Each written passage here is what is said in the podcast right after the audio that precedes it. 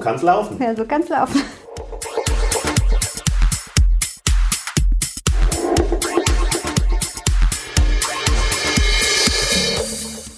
Hallo Nena. Hallo Lutz. Da sitzen wir wieder, anderthalb Wochen später, ja. Und beim letzten Mal, als wir hier zusammensaßen, da kam gerade mein neuer Talar. Mhm.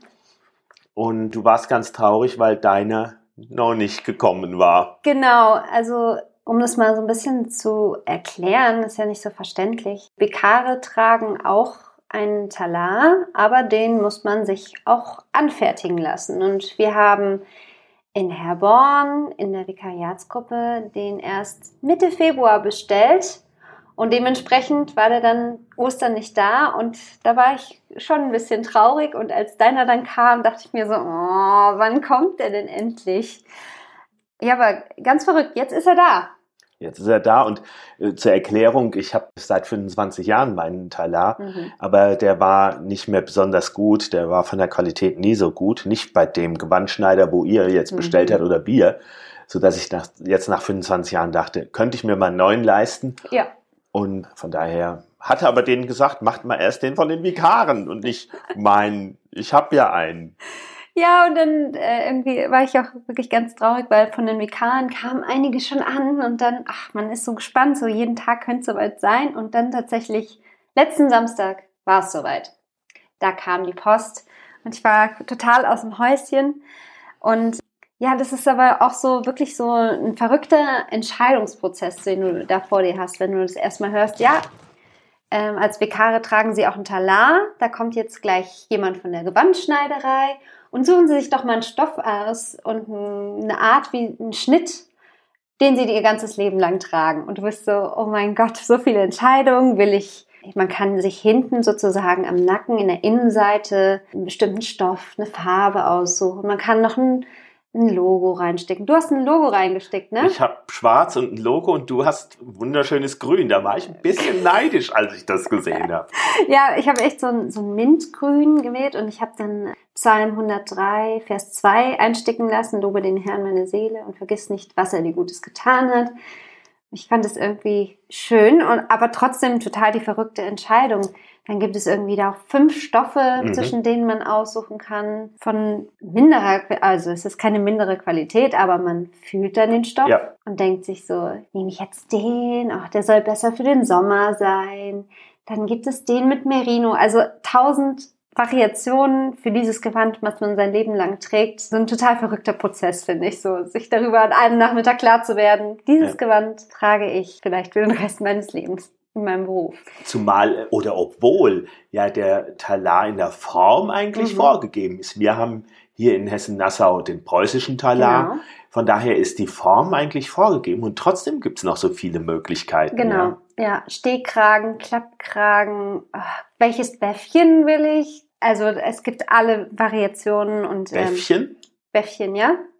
Das müssen wir erklären, glaube ich. ich glaube auch. Oder wie es von einem Kumpel genannt wurde, Schläppchen, der gar nichts damit. Wie heißt nochmal dieses Weiße, was sie da trägt? Lätzchen, Schläppchen, Bäffchen, äh, also hatte gar keine Ahnung, genau, Bäffchen.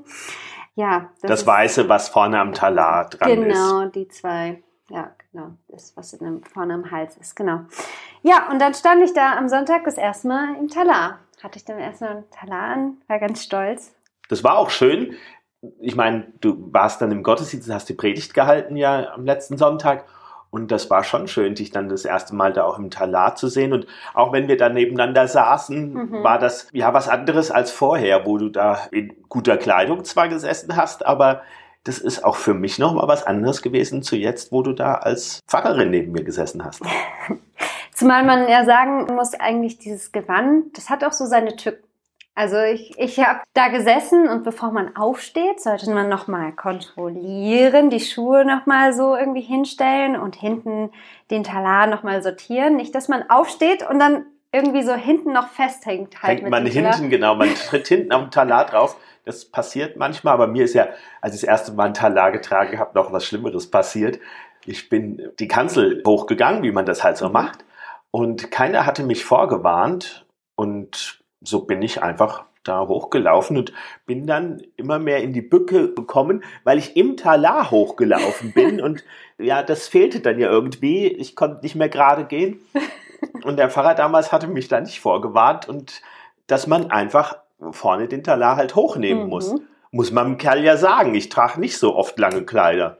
Also musste man nee. uns, ja, muss man glaube ich allen sagen, weil das ist schon ungewohnt. Das ist so lang, das geht ja bis zum Knöchel, dieses Gewand und ähm, ja, man braucht einfach auch ein bisschen Anleitung. So, ich kann vorne den Talar nehmen, wenn ich die Treppe hochgehe. Ich sollte aufpassen, wenn ich die Treppenstufen runtergehe. Wie ist es, wenn ich aufstehe? Also da muss man erst, das muss man erstmal ein bisschen lernen. Aber ich muss sagen, es hat sich gut angefühlt, den Talar zu tragen. Also es macht irgendwie was mit einem, finde ich. Sah auch gut aus. ja, findest du nicht auch, dass das was mit einem macht, wenn man den ja, das, trägt? Also für mich ist es wirklich ein Teil einer zweiten Haut geworden über mhm. die Jahre und Jahrzehnte. Und das ist schon so, ja, ich bin jetzt nicht mehr nur die Privatperson, sondern ich bin jetzt Pfarrer und mhm. stehe für die Kirche, stehe für den Glauben und gebe diesen weiter. Ja, das ist was anderes, denn dann nur als Privatperson stehen. Ist ein Teil auch ein bisschen ein Schutz, Mhm. Inwiefern Schutz würdest du sagen? Also ja, weil wenn ich da etwas sage, was vielleicht schwierig ankommen würde oder mhm. sowas, dann ist das so, dass ich weiß, nein, ich mache es ja nicht in meinem Auftrag, sondern im mhm. Auftrag Gottes und der Kirche und ist trotzdem nicht so, dass ich mich so schutzlos fühle. Also ich hatte auch das Gefühl, das, was ich gerade beschrieben habe, so das macht was mit mir. Also ich bin mir irgendwie der Aufgabe, dem Dienst irgendwie bewusster. Ich habe irgendwie das Gefühl, ich habe auch eine andere Haltung dadurch angenommen. Also mhm. irgendwie so eine Gespanntheit, Aufregung, aber irgendwie so, ich bin bereit jetzt dafür und irgendwie. Also ich kann es gar nicht so beschreiben. Ja, ich bin mir dessen einfach dann bewusst. Ich bin dann als Liturgin im Gottesdienst. Und das ist eine andere Erfahrung als mit Blazer da zu stehen im Talar. Aber wir haben eben noch mal kurz darüber gequatscht, wie es war, als wenn man es dann auszieht, den Talar. Also wenn man dann einfach nur in der Bluse steht und dann zum Kaffee trinken geht. Ich fand, das war auch irgendwie ein anderes Gefühl. Ich habe dann diesen Talar abgelegt und ich bin dann zum Kaffee trinken gegangen und habe mit denen locker gequatscht. Ich meine, ich bin keine andere Person dadurch, aber Verstehst du, das war so diese Haltung, die man irgendwie angenommen hat. Ich könnte mir nicht vorstellen, habe ich auch noch nie gemacht, dass ich dann zum Kirchencafé noch im Talar gegangen wäre. nee. Aber ich glaube, in England Kollegen haben das gemacht. Die haben mhm. den Talar angelassen mhm. und waren dann mit Talar beim Kirchencafé. Aber auch da habe ich den immer ausgezogen, weil ich dann ja nicht Privatmensch bin, aber doch eben nicht mehr der Liturg, mhm. sondern deutlich mehr der Mensch. Ja. Was ich eigentlich auch gut finde, das hat deine Kollegin Barbara auch mal gesagt, es ist einfach gut, sich keine Gedanken darüber machen zu müssen, was man im Gottesdienst anzieht. Also jetzt mal dieses klassische Beispiel Blazer und Bluse. Ich stehe in der einen Woche mit weißer Bluse und Blazer da, in der nächsten Woche vielleicht nochmal mit weißer, weißer Bluse und Blazer. Aber nicht dieselbe, ungewaschen. Gewaschen. Gewaschen, okay. Aber ja, vielleicht der, genau diesen Gedankengang hat vielleicht die Oma in der dritten Reihe, die dann sagt so, ach, hat die denn keine andere Bluse, keinen anderen Blazer, was ist denn da los? Also einfach dieses, ich muss mir darüber keine Gedanken machen, ich ziehe ja. den Talar an.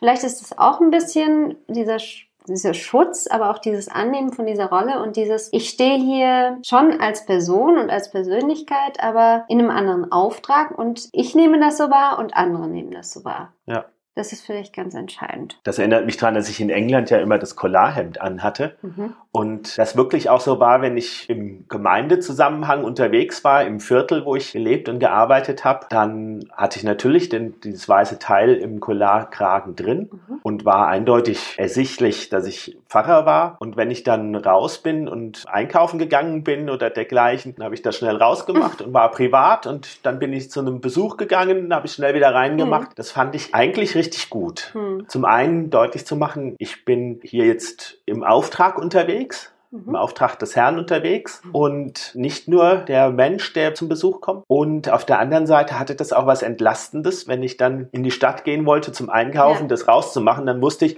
so und jetzt bin ich auch privat. Ja, ich glaube, in unserem Beruf ist das halt auch nicht mehr so einfach. Ich werde das ja dann noch in Zukunft kennenlernen. So, wenn du zum Geburtstagsbesuch gehst, bist du ja nicht nur Herr Neumeier, du bist dann ja Pfarrer Neumeier. Ja, wird man meistens auch gerade von den älteren Leuten immer mit Herr Pfarrer angesprochen. Mhm. Ja, das ist diese Amtsperson, die dann eben kommt.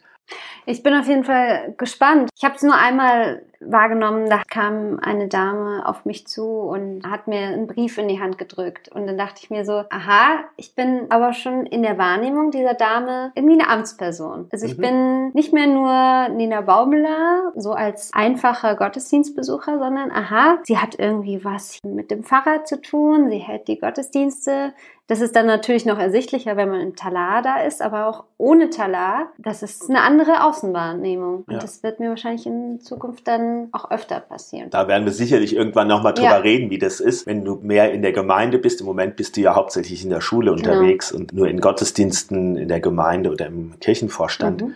Es wird sicherlich nochmal spannend mhm. sein, wie das eigene Bild sich verändert mhm. oder das eigene Fühlen, wenn man dann eben ja als die Vikarin, die Pfarrerin gesehen mhm. wird. Findest du es eigentlich störend so, dass man dich dann nur manchmal als der Herr Pfarrer wahrnimmt? Oder würdest du gerne manchmal als Privatperson Lutz Neumeier angesehen werden, wenn du so. Also wenn ich hier in Lich unterwegs bin, dann weiß ich das einfach. Ich bin mhm. hier Pfarrer und das heißt nicht, dass man nicht bei den Leuten, die dann Freunde werden, dass man da auch als der Mensch gesehen mhm. wird, aber das ist ja doch der kleinere Bereich von Menschen.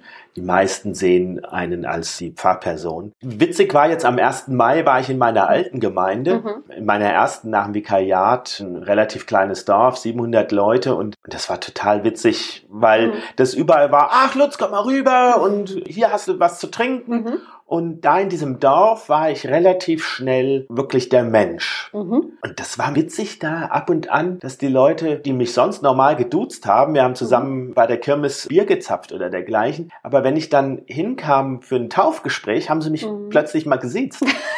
ganz merkwürdig. Das ist ganz verrückt, ja, das ist wirklich ganz merkwürdig. Und ein ganz lieber Kirchenvorsteher, über 80 mittlerweile, der wollte mich, obwohl wir sehr freundschaftlich verbunden waren, nie duzen. Mhm. Und hat das auch durchgehalten, solange ich da war, dass er mich in der Öffentlichkeit zumindest immer gesiezt hat. Wenn wir dann mal privat am Kaffeetisch saßen, dann hat er mich auch geduzt. Heute duzt er mich auch in der Öffentlichkeit, als ich jetzt da war. Aber damals ging das nicht. Mhm. Weil das war der Herr Pfarrer. Ja, Amtsperson, genau. Und auch in der Ausnahmnehmung dann Pfarrer. Ja. Ja, aber schön, dass er dann trotzdem im Privaten dann wieder geduzt hat, oder? Ja, aber für ihn war das der Herr Pfarrer erstmal. Mhm. Und das Bild zu überwinden hat einen Moment gedauert. Vielleicht hat er es ja aber auch einfach aus dem Respekt deiner Person gegeben. Absolut, das war Respekt. Ja. Das macht den Unterschied, wenn man da im Talar steht, dass man eben doch nicht nur man selber ist, sondern im Auftrag da ist. Und auch das, was man sagt, was man predigt. Mhm. Eben nicht das eigene Gutdünken ist. Natürlich ist viel vom eigenen Denken da drin, aber wir bitten ja auch, wenn wir Predigt schreiben drum, dass Gottes Geist mit uns sein möge ja. beim Schreiben und beim Halten. Und das drückt sich eben auch im Talar mhm.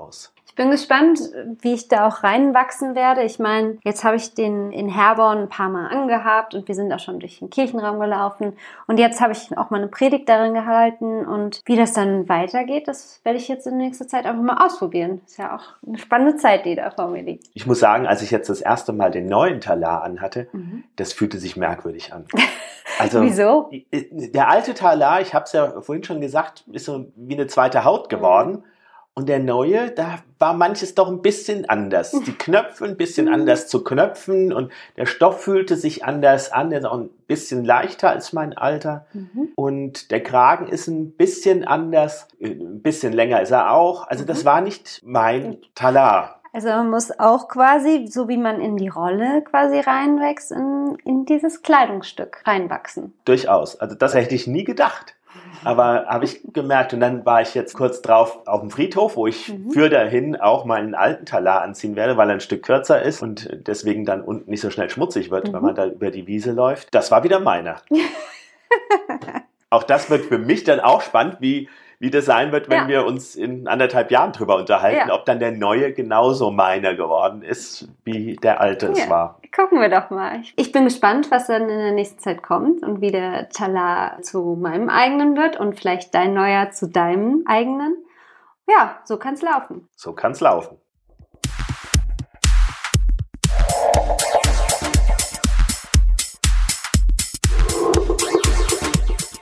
So kann's laufen. Ja, so kann's laufen.